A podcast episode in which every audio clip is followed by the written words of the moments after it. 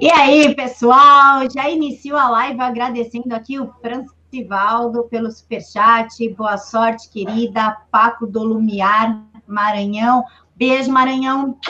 E hoje aqui a tão prometida aula de filosofia. Suei, suei, mas consegui um professor de filosofia e de direita. Vai vendo, vai vendo. Eu tô ficando bom em achar esse professor para vocês, hein?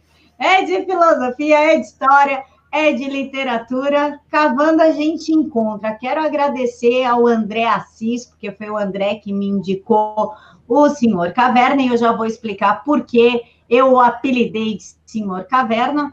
Então, eu quero agradecer o André por ter me ajudado a achar.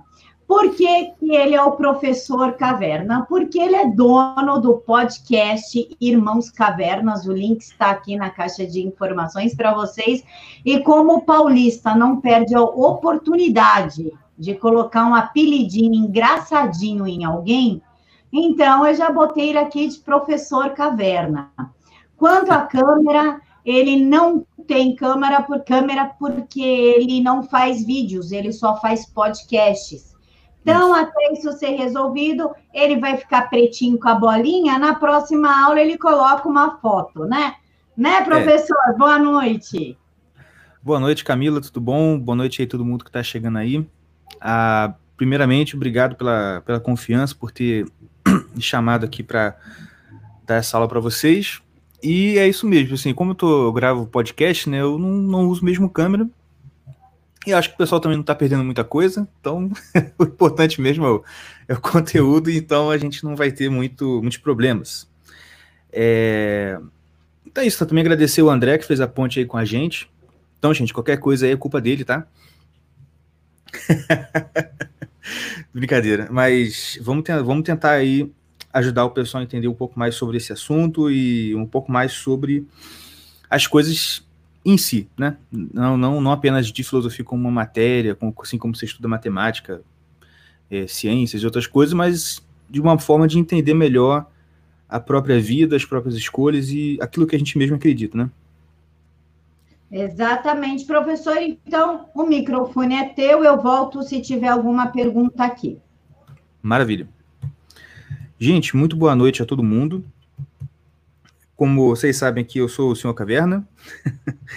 ah, só explicando realmente, a, a, ampliando a explicação da Camila, ah, eu tenho esse podcast que talvez aqui alguém já conheça, provavelmente talvez não muita gente conheça, mas é, e por conta aí de tudo que a gente sabe que está acontecendo por aí, eu preferi não usar meu nome, não, não expor muito a minha imagem, para evitar. Se a gente puder evitar problema, a gente é bom evitar problema, né?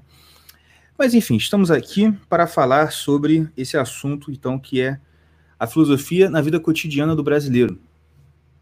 E eu queria iniciar, então, falando sobre isso. Será que a gente realmente precisa saber filosofia? Será que a gente precisa da filosofia para alguma coisa na, na nossa vida cotidiana? Assim, em primeiro lugar, a gente tem que quebrar um pouco do, dos preconceitos que existem em relação a essa coisa que a gente chama de filosofia. Talvez a maioria das pessoas que estão aqui nessa live, se não todo mundo que está aqui nessa live, cresceu é, achando que filosofia era coisa de gente rica, de gente snob, de gente que, no fundo, no fundo, não te ajudar, não, não servia para nada, né? Porque, pensa só, a gente tem aí imagem do filósofo como um cara que fica, sei lá, o dia inteiro lendo, o dia inteiro pensando, mas, pô, pensar eu penso também, né? E então a gente não tem muita. A gente nunca viu, a gente nunca teve uma imagem muito boa sobre a, a figura do filósofo em si. Muito, muito disso se deve ao fato de que a gente, na verdade, não não conheceu muitos filósofos na nossa vida. Se você é brasileiro e nasceu aqui né, nos últimos 50 anos, você não teve, muito provavelmente, contato com filósofos de verdade. Essa é a verdade. E o que a gente, então, teve, o que chegou para a gente como filosofia, foi, na verdade, uma caricatura do que é filosofia de verdade. E é por isso que a gente tem essa imagem ruim, essa imagem distorcida do que é filosofia. Entendeu? É por isso que a gente tem esse preconceito com a filosofia. Então, nessa primeira aula e ao longo das, das, dessas lives que a gente vai ter aqui, eu espero, primeiro, quebrar um pouco essa imagem, mostrar para vocês que a, a filosofia ela é um instrumento de muita felicidade para a vida da gente, de muita segurança, de crescimento muito grande, e que não é nada daquilo que você vê na grande mídia sendo chamado, por exemplo, de filósofo. Já é um, já, já é um ponto inicial. Tá certo? Por exemplo, a grande mídia entende a senhorita Márcia Tiburi como uma filósofa. A, a dona lá que diz que ah, vê um certo. Eu vejo uma certa lógica no assalto. Você lembra disso? Pois é, a, a grande mídia entende e chama essa senhora de filósofa. E, então você percebe daí que, ó, se for isso que a gente está falando aqui, então é melhor ir embora, né? De fato, não é o que a gente vai falar aqui hoje. Ah, mas então, vamos começar, né? Então, primeiramente, a gente tem que entender isso. Para que serviria a filosofia? E para responder essa pergunta, a gente tem que entender o que, que é filosofia, né? E para não arriscar, errar, eu vou pegar aqui com vocês um conceito de filosofia que é tirado do próprio grande filósofo brasileiro, né? Nas palavras do professor Ives Granda, o professor de todos nós, que é o senhor Olavo de Carvalho. Ele tem um conceito lá sobre o que é, filosofia, o que é filosofia e eu, é esse que eu vou usar e trabalhar em cima dele. Ele diz que a filosofia é, aspas, a unidade do conhecimento na unidade da consciência e vice-versa. Quem aqui já conhece um pouco do trabalho do professor Olavo já ouviu ele falando isso várias vezes. Ah, e é importante a gente entender o que, que é isso, né? Como assim? Unidade do conhecimento na unidade da consciência e vice-versa. É, antes de começar a responder isso, né, eu tenho que voltar no assunto que eu falei um pouquinho lá, logo no início, que é o seguinte: a filosofia ela não é uma matéria que você estuda numa escola, assim como você estuda a assim como você estuda português, matemática, história, geografia, ciências, biologia, é, biologia física, química. Não é isso. A filosofia ela é um tipo de conhecimento que você tem. É, boa noite, Início aí, mandou boa noite aí para todo mundo. É, o boa noite foi para Camila, mas eu, eu respondo aqui o boa noite. a, a filosofia, então, ela não é uma matéria assim como a gente entende as matérias escolares, as matérias de, uma, de, um, de um curso de faculdade, entende? A, a filosofia ela está mais para um tipo de conhecimento que você tem e que te ajuda a chegar numa coisa chamada verdade, uma coisa chamada realidade. Por quê? Você sabe, professor, mas a realidade eu vejo, poxa. Eu estou aqui, você está aí provavelmente sentado ou deitado, segurando um celular e ouvindo o que a gente está falando. Então, Poxa, eu sei o que é a realidade. A realidade é essa cama que eu estou deitado, é essa, esse sofá que eu estou sentado e esse celular que eu estou segurando. Isso aí é, são os, os, as coisas concretas que estão ao seu redor. Mas a gente vive num mundo onde a realidade ela é sistematicamente negada. E as pessoas que ousam dizer aquilo que elas estão vendo diante dos olhos delas, elas são punidas gravemente. Por exemplo, tenta chegar numa roda de numa roda de amigos lá perto de uma faculdade, por exemplo, e tenta experimenta dizer que você não acredita nesse negócio de um milhão de gêneros. Você acha que só existe dois gêneros, o homem e a mulher, masculino e feminino. Acabou. Olha, esse negócio de dois gêneros aí, isso é uma bobeira, isso é invenção de alguém. E na verdade, na verdade, na verdade, existem só dois gêneros, poxa, o homem e a mulher, masculino e feminino. Isso é realidade que foi. Que, isso é uma realidade, né? Como toda realidade, existente desde, que, desde o início dos tempos, né? Desde que alguma, desde que o mundo começou a existir, a gente conhece isso. Só que hoje em dia você dizer essa coisa que é óbvia, que é que é a própria realidade em si, que é verdade, isso pode te causar muita dor de cabeça, para dizer o mínimo. Não é? Então, o que acontece? É, a gente precisa então de um esforço para conseguir enxergar a realidade do jeito que ela realmente é, por causa de todas essas forças que estão lutando todo dia contra a nossa percepção. Todo dia você acorda, você é bombardeado por uma série de, de fatores, informações que chegam do jornal, o seu vizinho que comenta uma coisa, principalmente hoje em dia, nesse tempo de pandemia, né? Você é bombardeado com informações que vêm do jornal, com seu vizinho que está desesperado porque acha que o mundo vai acabar. E você então não consegue olhar para a realidade e pensar: olha, o que eu estou vivendo é isso aqui, esse vírus representa essa realidade, a minha realidade está aqui e vai acontecer isso, não tem como, não tem como acontecer aquilo outro. Esse tipo de, de pensamento é muito complicado hoje em dia. Por quê? Por causa de todas essas forças que estão realmente lutando, estão disputando a nossa mente, vamos dizer assim. Então, a filosofia ela vai servir, de certa forma, para você ter uma paz de espírito tal que você consiga olhar por cima de tudo isso e pensar: olha, eu estou entendendo o que está acontecendo e a realidade é isso aqui. Entendeu?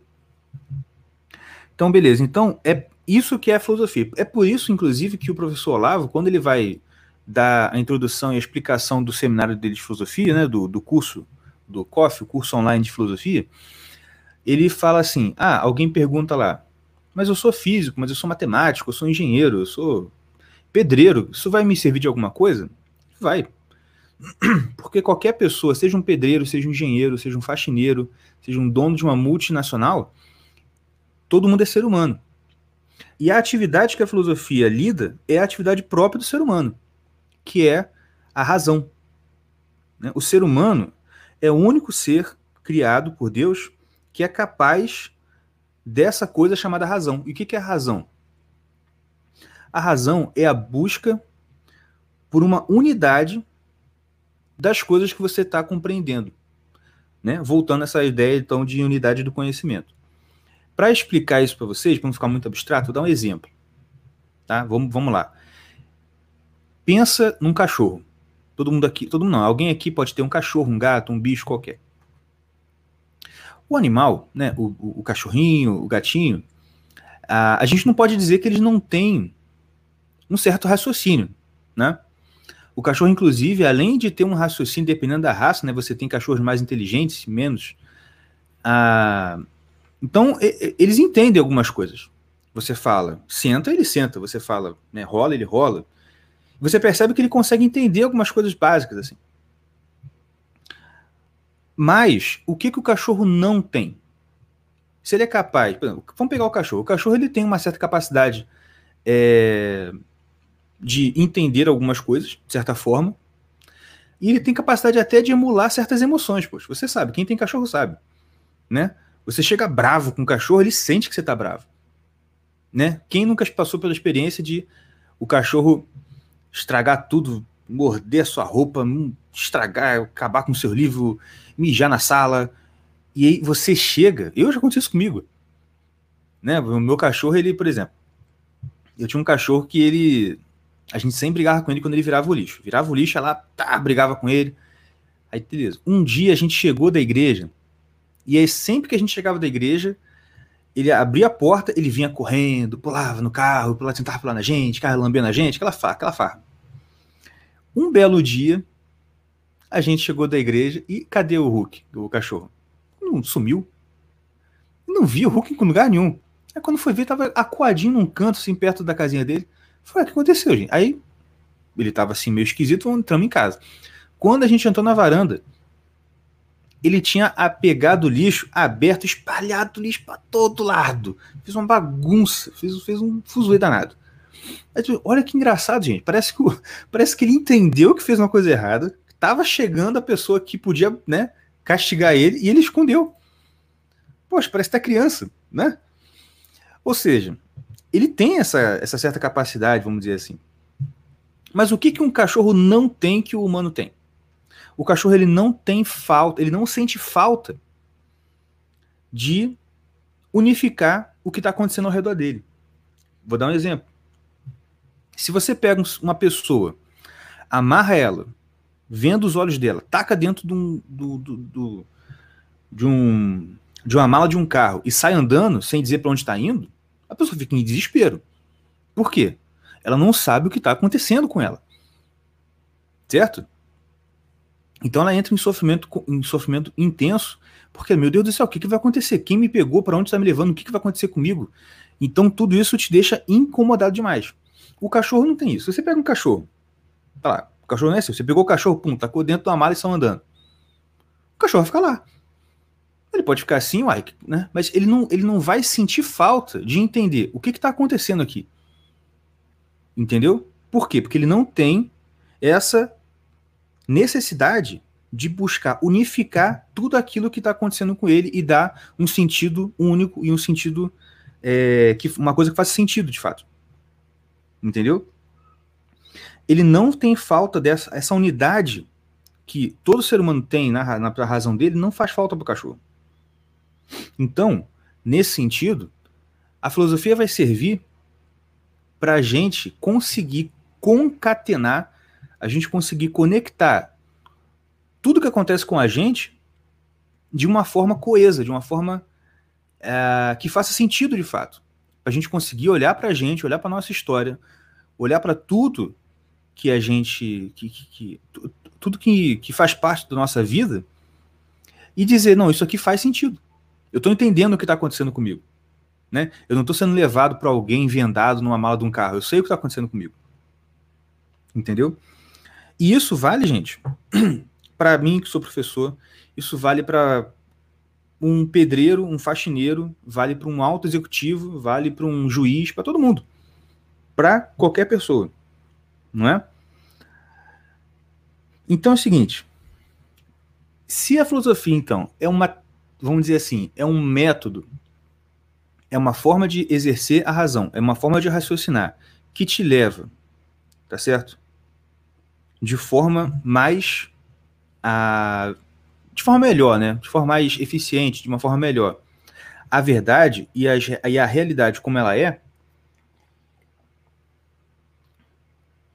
o que que e se isso, no fim das contas, é você se tornar mais humano?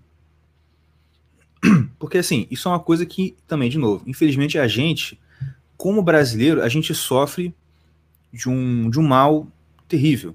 O mal terrível é justamente ter nascido aqui. Ah, gente, por favor, não estou falando isso. Ah, eu odeio o meu país. Não, eu amo meu país. Eu quero o melhor para ele e eu vou eu, eu, eu, eu, já eu, eu, já defini na minha vida que eu vou fazer o que eu puder para melhorar a, a, situação do jeito que ela está hoje. E a gente, no nosso trabalho de formiguinha, né, sem saber, sem ninguém saber o que está acontecendo, a gente está tentando fazer algo melhor no plano micro, dentro da nossa casa e também para quem a gente puder ajudar. No entanto, a gente tem que reconhecer que a gente vive uma situação sofrível, né? Você não consegue chegar num destino se você não sabe onde você está. Você não consegue curar uma doença sem, sabe, sem dizer o que, que é aquela doença que você está sentindo, né? Isso, de novo, vou. A experiência nossa do cotidiano já diz isso, né?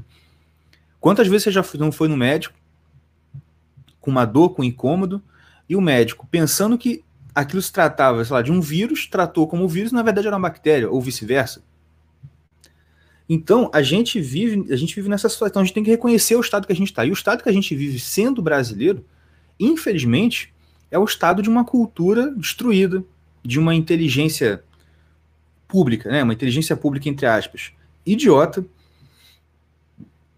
E como o pessoal do Instituto Borborema muito bem colocou, todas as funções sociais que a gente é, que existem no país, elas são exercidas por pessoas inaptas.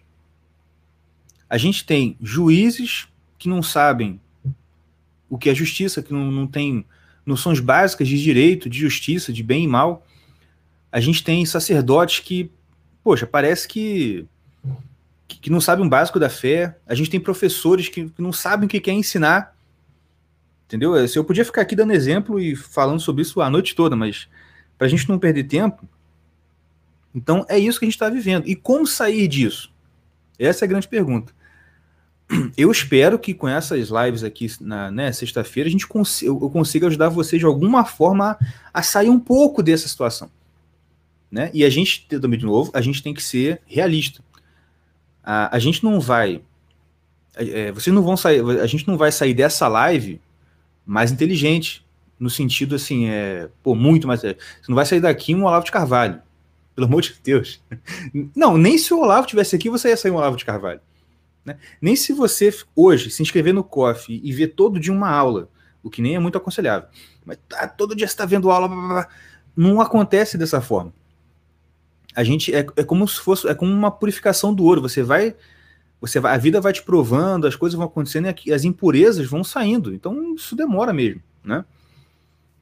Mas tudo bem. Então, entendido que essa atividade, a, a, a, filosofia, ela pode te ajudar, no fim das contas, a se tornar mais humano. O que, que a gente tem que retirar da gente para a gente melhorar como ser humano? Se a capacidade de inteligência, a capacidade da razão objetiva, a inteligência objetiva, é o que diferencia a gente de um animal qualquer, é, seja do mais inteligente dos animais, se essa capacidade que diferencia o ser humano do animal, o, o que, que a gente tem que então tirar da nossa vida para que a gente se torne então mais humano? É só a gente pensar o que, que é que é, é qual é o maior obstáculo para a inteligência humana. Já passaram, vocês já pararam para se perguntar nisso? Qual é o maior obstáculo à inteligência humana? o que, que é que realmente impede a inteligência do ser humano de operar de forma mais plena, perfeita e correta. Então, eu digo para vocês, são as suas opiniões. Eu estou lendo um livro e fazendo um estudo aqui em casa, inclusive, daqui, é, mais ou menos lá para as nove e pouca vai começar esse estudo aqui. É, de um livro muito bom que eu indico para todo mundo que está aqui. Se você quiser ler esse livro, comprar esse livro aí agora, e já começar a ler quando a gente sair, já vai ser ótimo para você. O livro se chama O Pai Nosso, é, O Pai Nosso, do professor Luiz Gonzaga de Carvalho Neto, que para quem não sabe é filho do Olavo de Carvalho. Eu não sei se é o, eu não sei se é o filho mais velho, talvez não o primeiro, mas dos homens, quase com certeza é o, é o eu tenho quase certeza que é o mais velho. Mas enfim, esse livro, ele, ele trata de muitas coisas. E essa coisa da opinião, eu, eu aprendi lá. Eu também aprendi com o professor Olavo, mas lá ele dá um tratamento muito bom sobre isso. Que é o seguinte: o que, que é uma opinião? Na verdade, o problema não é a gente ter opinião, né? Porque é claro que todo mundo tem opinião sobre muita coisa. A, a gente não consegue viver sem opinião, né? No entanto, o problema e o que atrapalha o exercício da inteligência humana são aquelas opiniões que a gente tem e que a gente tem certeza que não é opinião. A gente esquece que ela não é opinião. A gente esquece que ela é uma opinião só. E a gente vai achando, a gente começa a acreditar que ela é a, a verdade descida dos céus. Né? Quantas vezes a gente não, não se depara com coisas que a gente encara como se fosse né, as tábuas da lei descendo do Monte Sinai. Foi Deus que escreveu com o próprio dedo aquilo ali. E aquilo é só a opinião da gente. Na verdade, a gente, aquilo que a gente tratava como uma verdade suprema é só, é só uma opinião mesmo. Então, o professor lá fala, fala muito disso, né? Quando ele diz que a gente tem que fazer. Ele fala no, bem no início do COF. Ele fala assim. Acho que, salvo engano, é, é, não. É a primeira aula. Na primeira aula ele já fala isso vocês têm que fazer voto de pobreza em matéria de opinião. Tenham poucas opiniões. E aí o professor Luiz Gonzaga vai acrescentando esse conselho do pai dele e diz assim: gente, entendam que as opiniões que vocês têm são só opiniões.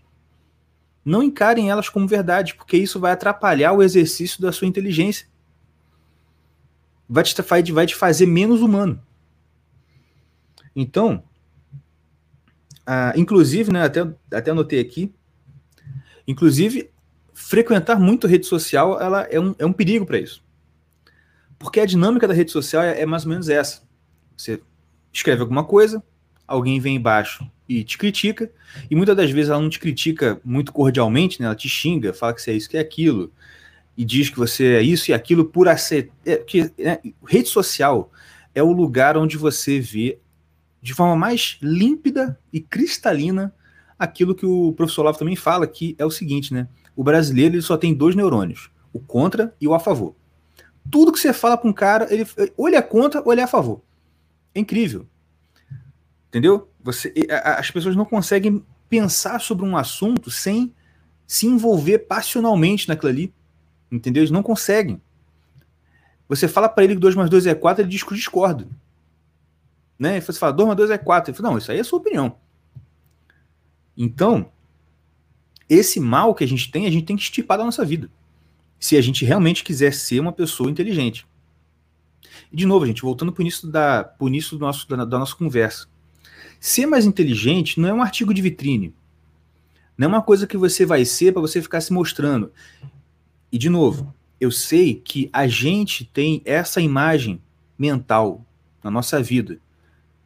Eu tenho certeza aqui que muitas pessoas que estão me ouvindo vão concordar em quando eu disser que as poucas pessoas realmente inteligentes que vocês conheceram na vida, elas se preocupavam mais em se mostrar inteligente do que de fato em ajudar você em alguma coisa. Né? Isso, isso é mato no Brasil. O cara que de fato é inteligente, sabe muita coisa, leu muita coisa, e parece que ele gosta de ficar se mostrando. Ah, e cita uma coisa aqui, fala uma coisa em latim. No meio da conversa, está conversando com ele sobre cerveja, ele manda lá uma coisa em latim, do nada. Ele cita, ó, ah, eu citei aqui o Chesterton, porque o Chesterton era um apreciador de cerveja. Quer dizer, o cara fica vomitando cultura para nada, do nada. E nem uma coisa que tem a ver, às vezes, com a conversa. O cara só quer se mostrar. Não é isso que eu estou querendo falar aqui com vocês. A intenção não é essa a intenção é simples, gente. Se você não se tornar mais inteligente, a sua vida vai continuar do jeito que ela está. Num estado. Né, vamos lá, vamos, vamos falar. Né, aqui acho que não tem criança, não. Vamos falar. Pô, a nossa vida vai continuar essa merda que ela está. Olha só. O brasileiro é o único cara que acredita que primeiro ele vai resolver a vida dele toda pagar todas as contas que ele tem. Primeiro ele vai ficar rico, ter estabilidade financeira, ter uma aposentadoria show de bola, e aí ele vai começar a estudar. Né? Quem nunca ouviu uma coisa dessa? Não, esse negócio aí de. Isso, isso aí primeiro eu tenho que. Primeiro eu tenho que resolver aqui minha vida, depois eu vou pensar em estudar e pensar em ficar mais inteligente. Só que tem um problema, né? Como você vai resolver a sua vida sendo burro? Existe alguém que consegue resolver a própria vida sendo burro? Eu acho que não. Eu acho que a burrice atrapalha você no seu objetivo de resolver sua vida. isso é uma coisa muito óbvia, né? Mas se você é para pensar, isso é uma coisa que eu até é, queria mesmo falar com vocês. Vocês vão percebendo ao longo do, do tempo que quando você começa a ter um treino filosófico para pensar sobre as coisas da sua vida de forma mais clara, você percebe que uma reação muito comum, isso eu, eu sei porque né, eu tenho essa reunião aqui em casa toda semana, eu converso muito com minha esposa e com amigos meus, e é uma reação muito comum você explicar uma coisa e a pessoa fala assim: nossa, como isso é simples? Eu pensava que isso era uma coisa super complicada e olha só, puf, simples, é isso.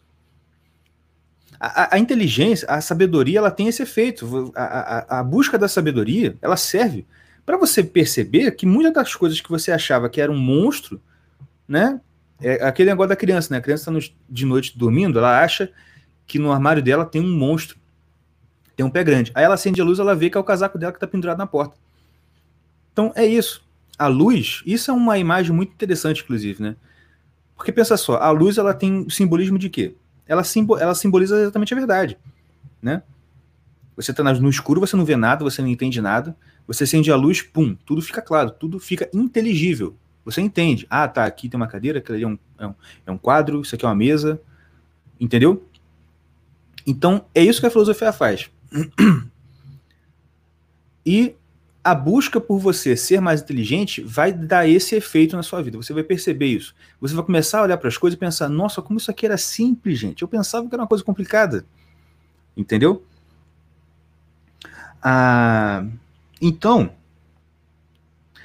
essa necessidade da gente é, abrir mão das opiniões que a gente tem, sistematicamente, isso vai trazer para a gente uma coisa.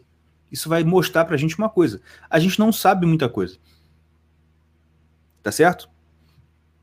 Porque geralmente a opinião existe onde o conhecimento não, é, é, não existe. Geralmente, geralmente, né? Geralmente o cara tem uma opinião muito forte num ponto que ele não sabe muita coisa sobre aquele assunto. Porque quando ele começa a saber muito, ou começa a saber alguma coisa sobre um assunto, a opinião dele começa a ficar mais. Ele começa a ficar menos seguro sobre aquilo ali. Tá? Isso não é achismo, né? Tem um estudo que foi feito por dois cientistas. O, nome, primeiro nome deles eu, eu, eu sempre esqueço, mas ah, é um estudo de Dunning-Kruger. E eles estudaram essa relação entre a capacidade de a quantidade de conhecimento que a pessoa tem e a segurança que ela tem para opinar em certos assuntos. E foram, eles fizeram os testes e tudo e chegaram à conclusão assim, é, muito esclarecedora. E eles fizeram até um gráfico, né, o chamado gráfico de Dunning-Kruger, que é o seguinte: imagina que imagina na sua cabeça um gráfico, né, um eixo vertical, outro horizontal, onde você tem uma subida muito forte no início. Então imagina aí, você tem um gráfico, esse gráfico sobe rápido no início e vai descendo gradualmente. E quando está quase lá embaixo, depois ele começa a subir de novo, mas bem devagarzinho. Tá entendendo? Isso é o gráfico Dunning-Kruger. O que, que, é isso? O que, que significa isso? Em cima você tem a quantidade. Desculpa, em cima, a, a, o eixo vertical, né, o que está para cima, representa a segurança que a pessoa sente sobre em opinar sobre determinado assunto. E o, a, a, o eixo horizontal, né, o que está deitado, representa o que ela sabe sobre aquele assunto. E a batata. Se a pessoa não sabe nada, ponto zero. Né? A pessoa não sabe nada, é óbvio. A pessoa não sabe nada, nada, nada ela vai pensar, olha, não sei, não vai, ela não vai sentir tipo segurança de opinar em nada. Mas a partir do momento que ela sabe um pouquinho, esse gráfico vum, sobe e a pessoa tem muita segurança sobre o que ela está falando. E com o passar do tempo, se ela continuar aprendendo sobre aquele assunto, essa segurança dela começa a diminuir, diminuir, diminuir, diminuir, diminuir. Por quê? À medida que ela vai aprendendo alguma coisa, ela vai vendo como ela não sabe aquilo. E aí a opinião dela vai abaixando, ficando mais humilde. E com o tempo, se ela continuar estudando bastante, então ela começa a crescer de novo e ter mais segurança naquilo que ela fala. Então é isso que a gente precisa aprender. A gente precisa aprender a ter menos opiniões, né? No popular, baixar um pouco a nossa bola e começar a compreender mais as coisas que acontecem com a gente. Isso se aplica no plano pessoal, né? Você entender melhor a sua própria vida, entender melhor o que você pensa, o que você acredita. Porque uma, uma coisa é o que você fala que você acredita, outra coisa é o que você acredita de fato. O que você fala que acredita, você está falando ali o que você acredita. Agora, o que você acredita de fato é o que você faz. Certo? Eu posso bradar aqui aos quatro ventos contra a a violência contra os animais. Mas se eu chegasse lá, naquele exemplo, naquela situação que eu contei, do meu cachorro que espalhou o lixo para todo lado, eu espancasse ele, até sair sangue, o que, em que, que eu acredito? Eu acredito mesmo em não maltratar os animais ou eu acredito que pode maltratar animal? E isso não fica claro enquanto a gente não começa a pensar sinceramente sobre as coisas que a gente acredita. E diz para mim, quantas vezes você já fez isso? Você pensou, parou e pensou e refletiu de fato o que, que eu realmente acredito, o que, que eu só falo que eu acredito. Né? Então, gente, por isso que é importante, esse é o ponto que eu queria chegar aqui, nessa, nessa live, de dizer. a... obrigado aí, blogueiros do Brasil, pelo super sticker. Muito obrigado. E obrigado a todo mundo que está aqui, tá, gente? Mesmo quem não está colaborando aí com o super chat, obrigado pela presença de vocês, pelos comentários. Depois eu vou dar uma lidinha ali para ver se tem alguma pergunta aqui que eu possa ajudar, mas eu vou concluir primeiro. Então é o seguinte, é por isso que antes de você estudar filosofia em si, e antes da gente começar a trabalhar mesmo assim, filosofia, tal, tal, tal, tal, é muito importante, muito importante que você que você é, busque uma aquisição de cultura, de alguma coisa. Porque lembra lá, o que, que Olavo, como é que Olavo conceitua a filosofia? A unidade da, do, do conhecimento na unidade da consciência, e vice-versa. Isso significa, se eu estou falando da unidade do conhecimento, ele está falando da conjunção, da articulação consciente de várias questões, de vários aspectos de coisas que você conhece. Se você. E isso aí, de novo, a gente tem um, uma, uma visão muito errada sobre filosofia, porque a gente é. Quem foi ensinado na escola, quem teve filosofia em escola, sabe que a maioria dos professores de escola, com exceção do Andreas, né, que é professor de filosofia, então ele, ele com certeza não é, não é um caso desse, mas muitos professores de filosofia em escola, no máximo, no máximo, assim, na melhor das hipóteses, o que eles fazem é dar um curso de história da filosofia, né? Ó, o fulano pensava isso, o ciclano pensava aquilo, o beltrano pensava aquilo outro. Mas, infelizmente, a maioria dos professores de filosofia, o que, que eles fazem, na verdade, não é ensinar filosofia aos alunos. Eles começam a enaltecer certas correntes filosóficas que eles simpatizam. E para o nosso azar, a maioria das pessoas que começam a estudar filosofia simpatiza muito com uns, uns filósofos, vamos dizer assim, não muito recomendáveis. Tipo Nietzsche, tipo uh, Hegel, né? Sim, a gente vai chegar, mas tipo o Descartes, né? Que tem alguma coisa, ó, claro, que você pode aproveitar do pensamento deles, só que no conjunto é detestável. Né? Isso um dia eu ouvi de alguém né, que falou que os filósofos, claro, os filósofos da antiguidade, lá os primeiros filósofos, né, eles erravam em alguns pontos específicos, mas no todo o pensamento deles é primoroso e é totalmente aproveitável. Hoje em dia, é o contrário. Né? Na modernidade, aconteceu o inverso. Os filósofos estavam até certos em um ponto ou outro, mas a estrutura, o sistema de pensamento deles é totalmente deplorável, é, é, é desprezível, de fato.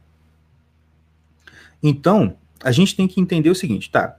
Primeiro, então, é importante você começar a se preocupar e a aprender alguma coisa. Entende? Para quê? Para você ter questões para tratar filosoficamente. Tá entendendo? Ah, porque assim, a filosofia é um método, a filosofia é um modo de pensar. Só que se você não tem questões para pensar, você não vai ter utilidade para usar essa filosofia. Isso pode fazer até mal, inclusive né? De novo, o professor Olavo usa uma, uma, uma metáfora excelente para isso, que é a úlcera. A filosofia é um método de trabalhar uma questão, de trabalhar uma, um certo problema filosófico, um problema de conhecimento, um problema humano. Mas se você não tem nada para trabalhar e começa a trabalhar mesmo assim, é como se fosse um estômago que começa a digerir sem ter nada lá dentro. Se o seu estômago começa a digerir sem comida lá dentro, o que, que vai acontecer com isso? Vai ter uma úlcera. Tá certo? Se você estuda filosofia, principalmente a parte lógica, sem ter um, um, sem ter um bom arroz com feijão dentro aí, você vai, vai arrumar um problema. Ou você não vai entender nada, vai rejeitar, vai abandonar, ou você vai ter um problema. Você vai, pode ter realmente uma, uma, uma coisa assim, pode acontecer uma, uma coisa ruim pode acontecer com você. Entende? Então, gente, é... como que eu posso, então, adquirir essa, essas questões a se trabalhar? Um primeiro passo é você adquirir uma cultura literária, tá certo? Isso, é por isso também que lá no início do, do curso de filosofia do professor Olavo, ele indica, gente, nesses primeiros anos, vocês não têm que se preocupar em aprender filosofia, vocês têm que se preocupar em adquirir cultura literária. Ler muito. E não apenas ler é, livros instrucionais, vamos dizer assim, né? Por exemplo, aqui tem alguns, né? Eu tenho aqui, ó. Cadê? Ah, o próprio livro Pai Nosso, que a gente está estudando, que vai estudar mais tarde, daqui a pouquinho. Ele é um livro que ele, ele, ele dá explicações e ele explica a oração do Pai Nosso para você, de um jeito maravilhoso. De novo, volto a recomendar para vocês esse livro. Aí eu tenho aqui a coleção do Eric Voegelin sobre a história das ideias políticas, ele está tratando sobre esse assunto. Eu tenho aqui um livro do C.S. Lewis sobre histórias, onde ele, são ensaios deles falando sobre histórias para crianças, também maravilhoso. Esses livros são livros que te ensinam algo, não é? Mas além desses livros que, aspas, servem para alguma coisa, é muito importante que você tenha também uma cultura de histórias, uma cultura literária mesmo. Aquele tipo de livro que você pensa, pô, mas esse livro não serve para nada? Por exemplo, né? a. Deixa eu ver um aqui. A Eneida. Tá certo? A, a história de Homero. A história de Homero, não. Os, os, a, a, os, a poesia épica de Homero, que é a Odisseia e a Ilíada. Tudo bem, isso aí, ah, isso, isso é muito difícil, cara, isso é muito complicado, isso é meio. Realmente, não é uma coisa que você lê assim lá no banheiro, né? Indo pro, no, no, não é uma coisa que você tá lendo ali no ônibus e, pô, legal, facinho de ler. Não, não é. Mas se você está numa situação que você precisa começar, tá engatinhando nisso, e principalmente se você tem muita dificuldade com leitura, eu não vou ignorar isso. Eu sei que tem muita gente que tem muita dificuldade com leitura. Olha, eu recomendo você pelo menos começar a ver muito filme. Entendeu? E se você quer uma, uma dica de início, poxa, olha, eu, beleza, estou gostando dessa aula, eu decidi, eu vou me tornar uma pessoa mais inteligente, eu quero um, uma indicação de um filme para amanhã. Amanhã eu vou ver um filme aqui bacana com a minha família. E é bom que seja um filme que você pode ver com a sua família toda. Te indico aqui, ó, O Senhor dos Anéis. Por que, que eu indico O Senhor dos Anéis? Porque é um filme que tem uma produção muito bacana, então ele é atrativo, né? Não é uma, um filme que vai te cansar, não é aquele filme francês, né? Que você fica lá, só que falando e aí filma uma abelha, aí fica na abelha lá o tempo todo filmando a abelha, aí filma uma planta. Não, não é aquela coisa, vamos dizer assim, complicada, né? Aquela coisa que é, só os inteligentes podem ver, não. é um filme bem popular. E é uma história maravilhosa. Maravilhosa. Eu faço esse desafio. Se você hoje sair dessa live, se programar amanhã, assistir os filmes do Senhor dos Anéis nesse fim de semana, no fim de semana você consegue ver os três, né? Você consegue ver, se você conseguir ver os três Senhor dos Anéis esse fim de semana, prestando atenção na história. E como é que você, você vê o filme prestando mesmo atenção naquilo ali? O que, o que, que é, qual valor aquela história está passando para você? Né? O que, que aquele personagem, pô, esse personagem ele é bom por quê? Por causa disso. Ou então ele é mal, por que ele é mal? Por isso, por isso, por isso. Poxa, aquela fala ali do cara, pô, ali é uma coisa interessante. Olhar para um filme com essa visão, né? não só de entretenimento, mas de eu vou aprender alguma coisa com essa história. Isso é muito importante. Por que, que é importante? Porque a literatura, gente, serve para a gente ampliar a nossa inteligência. O que, que é inteligência? A inteligência é a capacidade de lidar com situações concretas na sua própria vida. É por isso que a inteligência ela cresce muito com a experiência, a experiência pessoal né, você passa por muitas situações, você se torna uma pessoa mais inteligente. Claro, se você conseguir lidar com aquilo. Só que a nossa vida é uma vida meio pacata. Né? Muito provavelmente ninguém aqui vai ter que cruzar os sete mares, né, para chegar às Índias, como o Vasco da Gama fez, na história dos Lusíadas. Muito provavelmente você não vai ter que derrotar uma cidade para conquistar a sua donzela amada, lá igual na, na Ilíada. Você não vai entrar em guerra com um país por causa de uma mulher, você provavelmente não vai fazer isso. A nossa vida, se você for a pensar e sendo bem frio mesmo, é uma vida bem normalzinha, bem chatinha. E é para isso que a literatura serve. Para você, mesmo que não viva aquelas situações na prática, você vai viver elas na sua imaginação. E você então pode se colocar na situação que aquele personagem está vivendo e pensar: nossa, o que eu faria nessa situação, cara? E essa, esse momento é o momento onde a sua moral vai ser construída, onde a sua inteligência vai ser apurada, porque você vai passar por situações concretas. Desculpa, por situações que, mesmo não sendo concretas, você está vivendo elas imaginativamente, e aquilo vai enriquecer a sua experiência de vida, de fato. Aquilo vai enriquecer você. E é com essa, e aí isso aí vai trazer para você questões. Cada pessoa vai, vai, vai, vai, vai focar a sua vida em questões diferentes. Algumas pessoas vão se interessar muito por religião. Vão pensar, poxa, eu quero conhecer mais de Deus, eu quero entender isso aqui, aí vai ler, vai ler, a, vai ler mais a Bíblia, inclusive a Bíblia, óbvio, é um livro que, se você está em dúvida com que livro começar, comece com a Bíblia. Ah, mas eu sou ateu. Não tem problema. Pega a Bíblia e leia como fosse um livro literário mesmo. Até se você é cristão, faça a experiência. Leia a Bíblia todo dia, frequentemente. Mesmo que seja assim, não, eu vou ler como se fosse ler um livro. Ah, que livro você está lendo? Estou lendo Gênesis. Ah, não, estou lendo aqui Números. Né, eu estou lendo Josué, que é, é, o livro mesmo ali. Aquilo ali, gente, é uma preciosidade. Não só pelo fato de ser inspirado, como a gente, como a gente que é cristão acredita, mas também pelo fato de que aquilo tem uma qualidade literária inestimável, inestimável. Isso vai dar para você o quê? Questões. Você vai um dia parar e pensar, poxa, eu quero saber mais sobre o problema do mal no mundo. Uma outra pessoa vai pensar, eu quero saber mais sobre o problema da injustiça. Eu quero saber mais sobre o problema do casamento.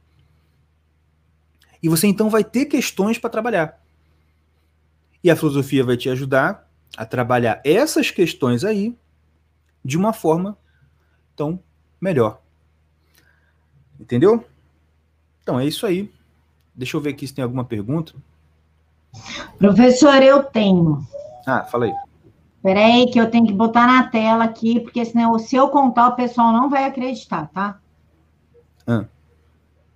Vocês estão vendo essa postagem aí? É do senso em comum, né? Quem escreveu, inclusive, foi o Oliver Tal, que, que Oliver, eu sei que você está ouvindo, que você comentou aqui, bem feito que você gravou o podcast de segunda-feira com o microfone desligado, bem feito. Eu quero saber, sou vingativa mesmo, porque ele me deve. Eu quero saber como é que o senhor pensa no campo da filosofia, como é que enxerga no campo da filosofia uma notícia dessa? Tim Vogue declara que dormir à tarde é racismo estrutural. Versão para adolescentes da pernóstica Vogue diz que negros eram impedidos de dormir e brancos devem fazer reparação histórica sem sonecas vespertinas. Olha, eu, eu, eu, eu, confesso a minha dificuldade de trabalhar isso aí filosoficamente. Eu só consigo achar graça mesmo. Qual que é a Cara, sua é opinião é sobre isso? Pessoal, aqui é o Instagram do Senso em Comum. Quem quiser acompanhar, eu pego muita matéria para conversar com vocês em live aqui do Senso, tá? Então, quem quiser acompanhar, tá aí, Senso em Comum. Como é que o senhor vê uma matéria dessa? Ou essa aqui até, ó. Miss Bikini britânica perde título por postar Todas as vidas importam. O ah, movimento Black Lives Matter não disfarça mais que, para eles, se importar com vidas de que não sejam as deles é praticamente um crime, escrito pelo Oliver também. Como é que dá para colocar isso no campo da filosofia? Olha, uh, dá para colocar no sentido de que isso aí é o resultado de uma má filosofia, né? Se, você, se você se perguntar, poxa, mas será que isso realmente importa na vida prática? Tá aí um exemplo. Quando você começa a seguir uma filosofia errada, um modo de pensar errado, no final vai dar nisso. Sabe aquela, sabe aquele negócio de, né, imagina que uma duas retas estão bem juntinhas, tá certo? Aí imagina que você dá uma inclinaçãozinha de um grau, assim, bem pequenininho, uma, uma inclinação bem, bem pequena, um, um grauzinho, dois graus, assim. Pô. No início vai parecer que tá um, o estrago não está tão grande, mas se você for andando, andando, andando, essa diferença de um grau lá na frente vai dar uma distância enorme entre os dois pontos. É isso aí. Um errinho, por menor que seja, porque isso aí, gente, chegou nesse ponto, não foi agora. Sim, esse negócio, esses caras não pensaram nisso agora e agora estão falando esse monte de besteira. Isso aí é, um, é, é, é a consequência de erros aí filosóficos, espirituais de muito tempo de muito, muito tempo mesmo. E é o que eu, a gente estava falando. É, é, é, é, ter, uma, ter uma clareza de pensamento vai te ajudar exatamente a não entrar em erros como esses. Entendeu? Pessoal, ah, aqui ó, o Reginaldo está perguntando: seria seguir uma ideologia? O quê? Peraí. Hum... Essa é ah, se isso, aí, se, se isso aí seria seguir uma ideologia, sim. Sim, o, esse é o, essa é a grande questão. Assim, geralmente, quem segue uma ideologia, se você parar a pensar, né, o que é uma ideologia? Uma ideologia é uma opinião muito bem estruturada, muito bem é, é, enfeitada, e que a pessoa acredita naquilo e dá a vida naquilo ali. Sem parar para pensar o seguinte: poxa, será que isso aqui que eu estou acreditando realmente é verdade? Ou é só uma coisa que alguém inventou? Né? Então é, é basicamente isso. Vou colocar o Instagram do senhor aqui para que as pessoas sigam. Tá aqui, pessoal. Tá aqui na caixa de informações também. É mas a fotinho dele é essa aqui, ó. tá? Para vocês acharem mais fácil. Quer explicar não, não, a foto, professor? É, deixa eu explicar. deixa eu explicar. a foto e o nome é de acordo com o livro que eu tô lendo. Isso é uma brincadeirinha que eu faço, entende? Por exemplo, eu tô lendo, eu tô lendo o livro do, do, do Gugu, né? Como chamar de Gugu, Luiz Gonzaga de Carvalho Neto. Que é esse sujeito aí lindo na foto. E aí, o que, que eu faço? Eu tô lendo o livro dele, aí eu coloco a foto dele e faço uma brincadeira com o nome, né? O nome dele é Luiz Gonzaga de Carvalho Neto. Eu botei Luiz Caverna de Carvalho Neto. Inclusive, eu tava até falando esses dias assim, gente, eu tô vendo um monte de gente famosa me seguindo. É... Rafael Nogueira, quem mais? Rodrigo Gel, Mauro Ventura. Assim, gente, eu acho que esse povo tá me seguindo porque tá achando que é o Gugu que tá no Twitter. Poxa vida, até botei, gente, por favor, não sou o Gugu. eu sou o senhor Caverna. Pessoal, esse é o Twitter do professor. Sigam, é, debatam lá com ele o tema da próxima aula que vocês acharem aí que vocês querem, sei lá, pré-socrático, Socrático, um tema mais mais filosófico, menos, mais filosófico e menos voltado para as situações cotidianas. Enfim, vocês resolvam com ele. Eu só passo aqui, né, professor? Eu só ganho em cima do superchat e da view, só. Tá? De resto, é o trabalho é de vocês. Pessoal, então é isso. 51 minutos de ao vivo. Um Beijo no coração de todos. Deixem aqui para mim nos comentários o que vocês acharam, propostas de temas, enfim. Que Jesus os abençoe imensamente. E eu jamais vou terminar uma live sem lembrar para vocês que Jesus, sem a gente, continua sendo Jesus Cristo. Nós, sem Jesus, não somos absolutamente nada, tá? Professor, muito obrigada pela sua participação. Nada. Eu agradeço. Beijos, pessoal. Até amanhã.